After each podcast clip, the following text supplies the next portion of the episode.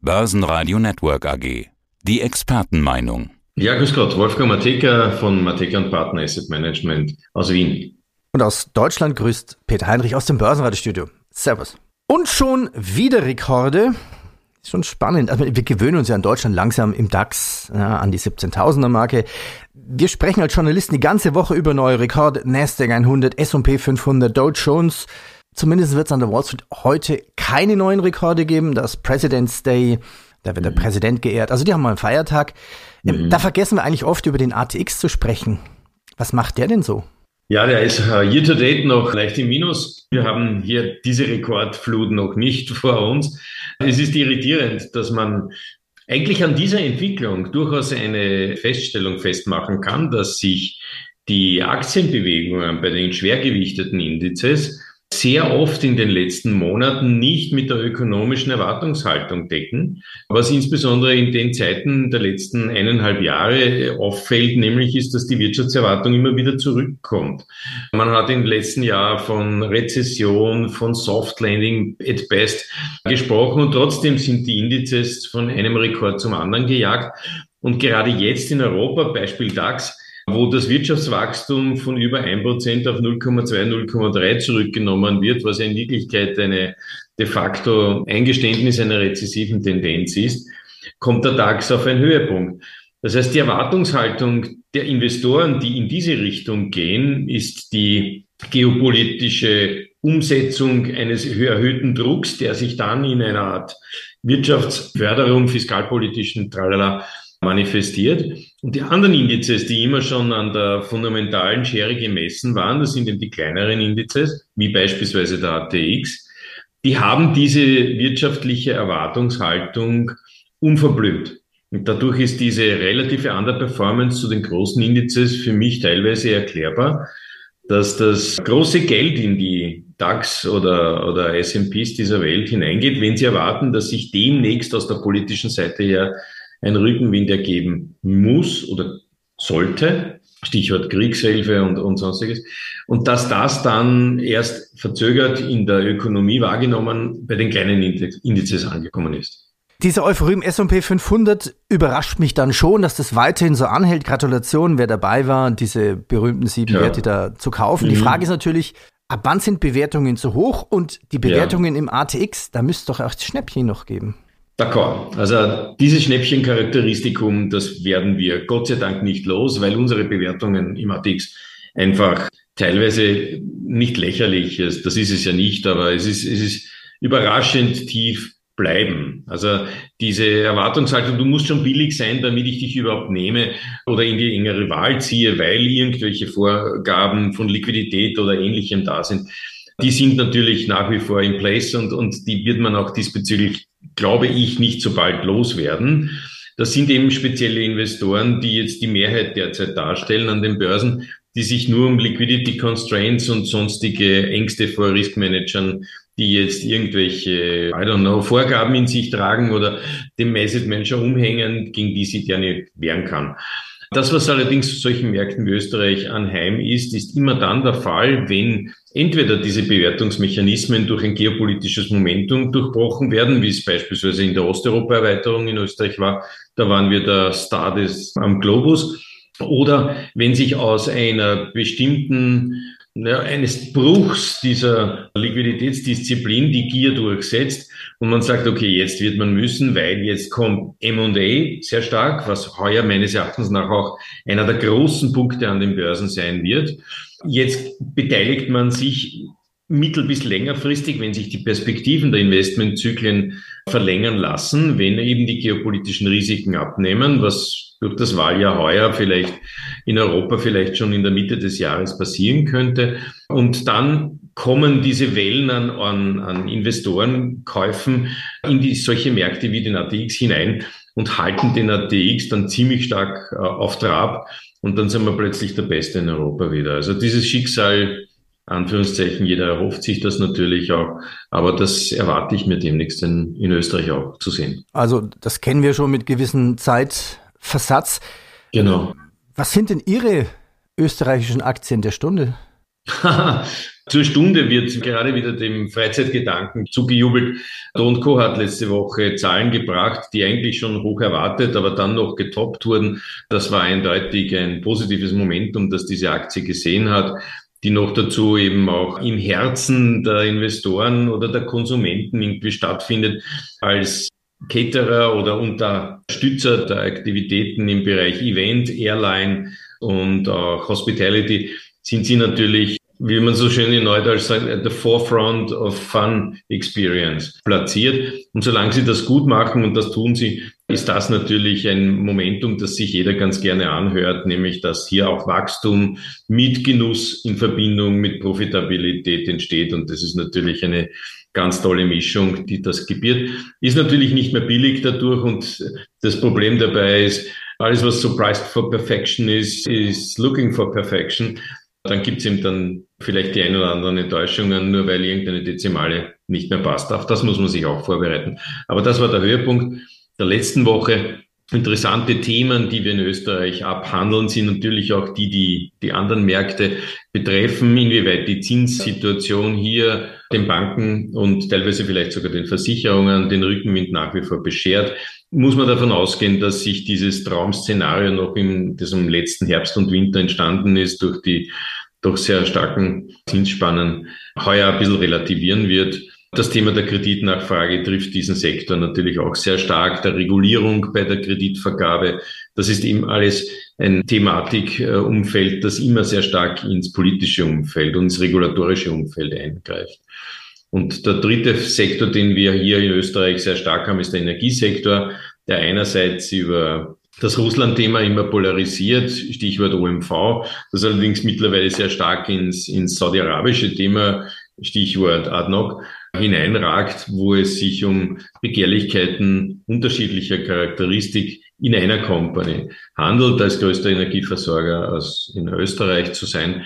Und dann hat es auf der relativen Seite auch noch einen großen Impact in, im österreichischen Aktienmarkt, nämlich die Entwicklung der Gas-, Strom- und damit der Strompreise trifft natürlich Unternehmen wie den Verbund, der ist Elektrizitätsunternehmen mit sehr hohem Anteil der Wasserkraft, von den sehr hohen Energiepreisen der letzten Monate, noch jetzt nicht mehr, aber davor, durch die Merit Rule ziemlich passiv profitieren durfte und das ist mittlerweile nicht mehr so der Fall. Ich würde gerne aufgreifen, was Sie vorhin mit Wahl so ein bisschen begonnen haben. Also mhm. rund die Hälfte der Weltbevölkerung wird wählen. Das sind 60 ja. Länder inklusive der ja. 27 EU-Länder. Wir kennen ja die Überschriften Superwahljahr 2024. Wie wird das die Welt beeinflussen? Das Spannende ist ja, Trump greift ja jetzt schon in die Weltpolitik ein, obwohl er nicht mhm. mal Präsident ist, ja noch nicht mal genau. aufgestellt als, als Kandidaten. Den Ukraine-Krieg will er eigentlich binnen einen Tag beenden in irgendeiner Form und Trump will auch das NATO-Bündnis aufweichen. Trump ist jetzt schon präsent, präsent Präsident, da könnte man ein Wortspiel draus machen. Ja, ja, the Fake President. Bei Donald Trump hat man den einen Vorteil, den die Börse derzeit auch als einen solchen akzeptiert. Du hast ungefähr Copy-Paste vor dir. Du weißt, wie er als Präsident agiert hat und du kannst dich eigentlich darauf vorbereiten, dass genau das wieder passieren wird. Das machen die Börsen durchaus akzentuiert, versuchen natürlich aber auch damit das Futter für die Demokraten in dem Fall zu bewerten, wie man auf diese Aktivitäten, die damals gesetzt wurden, jetzt auch als regierende Partei reagiert, um die Bedrohung die sich für den einen oder anderen erzeugen würde, auch in den Griff zu bekommen. Ein spannendes Spiel, das in Wirklichkeit diese zwei, das ist wie, wie ein Boxkampf, kommt man so vor, diese beiden Parteien, die sich an der Schwäche des Gegners versuchen hochzuarbeiten und das in der ersten Reihe sitzend, weil die Medien, die sind alle dran. Spannender wird es meines Erachtens nach in Europa sein, denn angesichts dessen, was sich hier in Amerika vor uns abspielt, gibt es ja in Wirklichkeit nur zwei Optionen, die beide für Europa in der jetzigen Situation nicht so besonders angenehm sind. Die eine ist die, wenn die Demokraten bleiben, dann bleiben wir de facto der Wurmfortsatz der Amerikaner, die sich jetzt da im Bereich der Rüstung oder in der Geopolitik als schützende Macht über uns drüber stülpen und wir müssen das akzeptieren in Wirklichkeit. Was jetzt für Selbstverständnis der europäischen Einzelstaaten jetzt nicht unbedingt spricht und damit diese Orban-Mechanismen erneut befeuern müsste. Das Zweite wäre, wenn Donald Trump eintritt, dann wissen wir, dass wir mehr auf uns selbst achten müssen als zuvor, und zwar wirklich sichtbar und auch finanziell mehr so richtig auf gute Beziehungen an sich zu verlassen, wie es noch Angela Merkel gemacht hat, das ist vorbei dann. So gesehen wäre es aus Sicht der Börse gar nicht so schlecht, ohne emotionalen Moral, gar nicht so schlecht, wenn wir uns wieder auf die eigenen Beine mehr stellen müssten und auch Regularien und Mechanismen in Europa entwickeln, die das möglich machen. Also eine hundertprozentige Zustimmung zu irgendwelchen Fördertöpfen und sonstiges, das blockiert, weil es immer die einzelnen Partikularinteressen promotet, die in Wirklichkeit mit dem Thema gar nichts zu tun haben. Also die Innererpressung innerhalb der EU sollte zumindest eine Grenze sehen. Und das sollte ich, würde ich meinen, müsste die EU sich selbst auch überlegen, inwieweit sie das wirklich harsch exekutiert, nämlich zum Beispiel Ungarn in bestimmten Bereichen das Stimmrecht zu entziehen. Das geht zum Beispiel.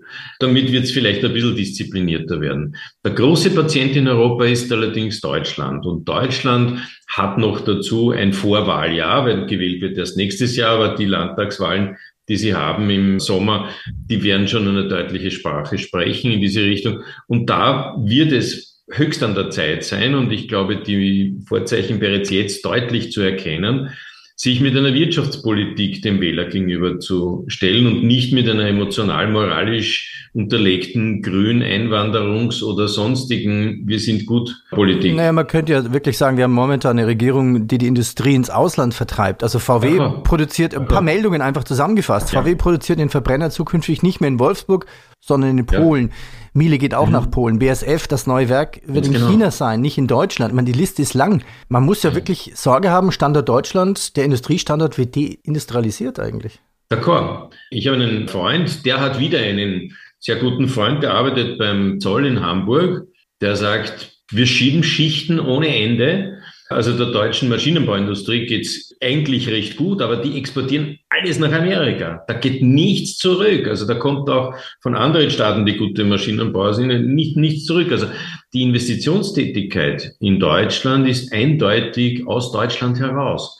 Warum? Weil eben diese bürokratischen Hemmnisse die immer wieder aufpoppen als eine der Hauptursachen dieser Situation, nicht und nicht bereinigt werden, weil sich jeder darin wohlfühlt, äh, irgendetwas verhindern oder entscheiden zu müssen, was mit dem Produkt oder mit dem Prozess gar nichts zu tun hat. Und diese Begehrlichkeiten sind so weit, dass man in Deutschland bereits statistisch, und das sind die deutschen Weltmeister, feststellt, dass 50, mehr als 50 Prozent der Wirtschaftsleistung, das Wort allein, äh, ist in dem Zusammenhang ja unter Anführungszeichen zu setzen, aus Bürokratie und Administration besteht. Und wenn ich schon 50 Prozent Formularwesen, Schriftwesen, Beamten, tralala, hinter mich bringen muss, bis ich eine Fabrik bauen darf, und mir dann danach jemand sagt, ja, aber der Untergrund, der ist vor 50 Jahren, da ist dort irgendwo ein, eine Garage gestanden, das ist kontaminiert, das ist nicht gut. Also dann überlege ich es mir, ob ich es nicht woanders mache. Ganz einfach. Und das passiert in Deutschland gerade ganz massiv. Und das ist nicht im Sinne der Wirtschaft. Und die Wirtschaft finanziert ja in Wirklichkeit unseren Wohlstand und das sollten wir, also das wird auch in Deutschland erkannt. Da bin ich davon überzeugt. Also so, so dumm sind Politiker ja nicht. Das ist es ja definitiv nicht. Sie sind ja immer wieder im Wirrwarr und im Spiegel der Erwartungshaltung, wie ihre Wählerschichten sie sehen wollen. Und manchmal haben sie halt die Augen zu dabei. Thema Defense, Sie haben es vorhin auch schon angesprochen. Thema Nummer mhm. eins, Top-Thema in der Politik, in den News, auch in den Depots, also neben KI auch Rüstungsfirmen? Also Rüstung ist derzeit noch in der Asset Management Industrie ein, ein sehr vorsichtig gehandhabtes Investmentvehikel, das sich durch die Definition, was denn Rüstung ist, noch nicht so richtig aus diesen ESG-Umklammerungen herausgearbeitet hat. Es gibt einige Unternehmen, die es. Darf, darf ich da mal nachfragen? Ist das nicht so ein, ist doch, ist doch eigentlich klar definierbar, was Rüstung ist, oder? Naja, Rüstung ist diesbezüglich, also wenn ich Airbus zum Beispiel ansehe, ist Airbus mit etwa 40 Prozent im Rüstungsbereich verankert, wird allerdings als mehrheitlich nicht Rüstung, sondern zivil betrachtet. Okay. So gesehen ist Airbus kein Rüstungsunternehmen, das man verbieten müsste aus ESG-Sicht. Bei der Rheinmetall ist es anders. Da ist die Ratio umgekehrt. Also die Automobilgetriebe machen einen geringeren Ansatz als das, das restliche Business. Ich glaube allerdings, dass diesbezüglich das Thema Rüstung als Investment, das meines Erachtens nach durchaus seine Berechtigung hat. Denn einfach der Gedanke zu sein, eine, eine Unternehmung, ein Know-how, ein technischer Vorsprung, der mein Leben sicherer macht, das halte ich durchaus für wichtig und durchaus für berechtigt. Man kann mit dem Thema ESG nicht sagen, wir kurieren jetzt passiv die anderen Bösen, indem wir uns einfach überrollen lassen und dann sagen, du bist schuld. Das wird nichts verhindern. Das heißt, du müsstest in Wirklichkeit diese Entwicklung durch Know-how, durch Abschreckung, durch irgendetwas in diese Richtung so weit stoppen, dass du dein Leben oder deinen Wohlstand weiterhin im grünen Universum dass du natürlich selbstverständlich beachtest, weiterführen darfst. Und dieser Gedankengang, ich glaube, der wird sich mehr und mehr durcharbeiten.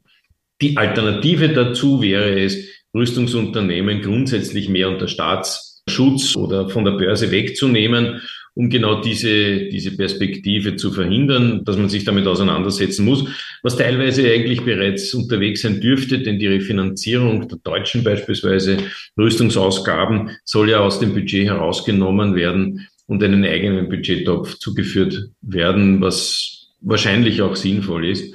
Und unter dem Aspekt wird vielleicht die Refinanzierung über die Börse auch noch einmal hinterfragt werden. Sie sind ja Experte für Energie. Sie haben ja vom grünen Universum gesprochen.